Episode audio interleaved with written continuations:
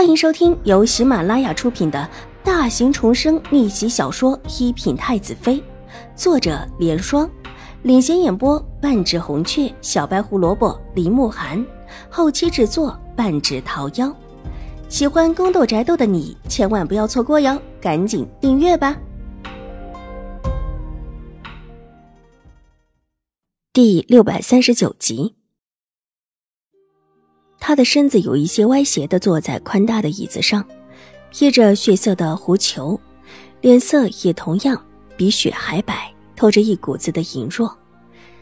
乌黑的头发高高的竖起了白玉冠，让他看起来越发的玉面如雪，俊美无双，又带着几分尊贵。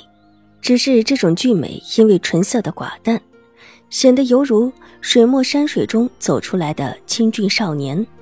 少了几分生气，但却多了几分飘逸。几个侍卫抬着他到亭子处坐下，才恭敬的退了下去。楚留周早已经过来，冲着陈王大笑：“哈哈哈哈哈！听闻王叔有好事在，特地向皇祖母讨了一份旨意，顺便看看什么样的美人可以入王叔的法眼。”王叔，楚留臣淡淡的道，低低的咳嗽两声。小娟子急忙上前替他把狐裘拉了拉，然后才小心翼翼地退到他的身后，看了看亭子四周半垂落下来的帘子，脸色放松下来，显然是担心自家主子被风吹。但即便如此，小轩子还是尽责地走到了对着风的方向，跟守在那里的喜气说了一声：“喜气叫人把那边对着风的帘子又拉下来一些。”坐吧。陈王对楚留周道，然后关切的问楚留臣：“你的身体可好一些了？怎么也跟着周王胡闹？你的身体没什么事，但你的身体可经不起。若出了事，会让你皇祖母心疼的。”一听这话，楚留周的脸色稍稍僵了僵，何木扫了楚留臣一眼，虽然不动声色，但却多了几分冷意。即便是楚留臣现在这个样子，楚留周也是忌讳的。楚留臣不动声色地看了一眼成王，仿佛没有看到楚留周微变的脸色，唇角微微一勾。多谢王叔的关爱，本王的身体还好。皇祖母的意思是让您在选定的几位闺秀中看看，这些都是皇祖母觉得特别好的。王叔要不要先看一看？楚留臣说着，看了一眼楚留周。楚留周忙收敛起满腹的心事，从身后的小太监手中接过一道旨意，恭敬的递给了陈王。王叔，您看看，这几位小姐据说都是名声世家，品行皆优的，不知道王叔是否看上？这就是皇上给自己选的正妃人选。陈王唇角勾着一丝冷笑，不动声色的把旨意给接了过来，恭敬不已。他也算是太后娘娘的养子，这所谓的旨意，平日里是没少见过的。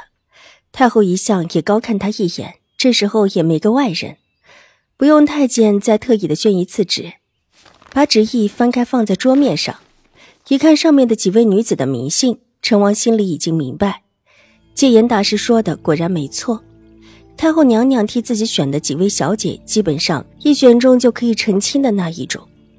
名声不好也不坏，家里的地位不高也不低。是这几位。陈王看完，眉头皱了皱。王叔不喜欢。周王笑着问道，也好奇的凑过头来看了看，看了之后，想了想，指着一个名字道：“听闻这位小姐还是一位大美人，难不成王叔也不喜欢？”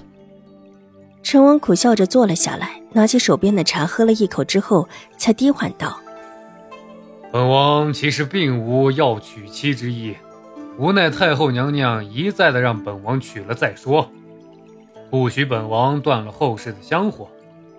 可偏偏这几位小姐，着实的不太喜欢啊。”周王眼珠子转了转，显得越发的好奇了起来。那王叔喜欢什么样的女子？这天下之大，皇祖母总是有让王叔喜欢的女子的。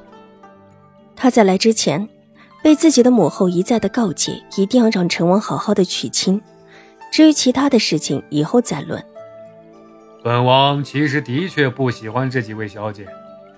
虽然本王有的并没见过，但有的还是听到过名声的。虽然名声听起来不好也不坏，但若真的是好的，为什么这么久迟迟未定亲啊？陈王叹了一口气，一脸的忧虑。娶亲乃是人生大事，他这时候上点心也很正常。楚留臣不动声色的拿起手边的热茶喝了一口，然后也放了下来。俊美的脸上露出一丝笑意。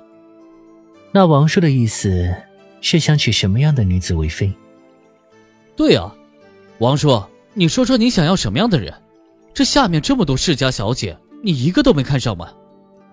楚留州今天的确是抱着看热闹的心态来，这事还真的就是他自己讨论来的差事。当然，楚留臣却是太后娘娘塞给他的。楚留州到现在也不明白楚留臣是来干什么的，难不成也是来看热闹的？楚留臣什么时候会干这样的事情？往日见到自己也爱理不理的，甚至仗着皇祖母的事没少嚣张过。这一次是打算到陈王府来嚣张了，但是看他方才有礼的样子又不像。可如果说他是真心的为了陈王选妃而来，怎么看都觉得怪异，应当也不是真的。那他是干什么来的？原本不想选的，但既然太后娘娘的意思，就选吧。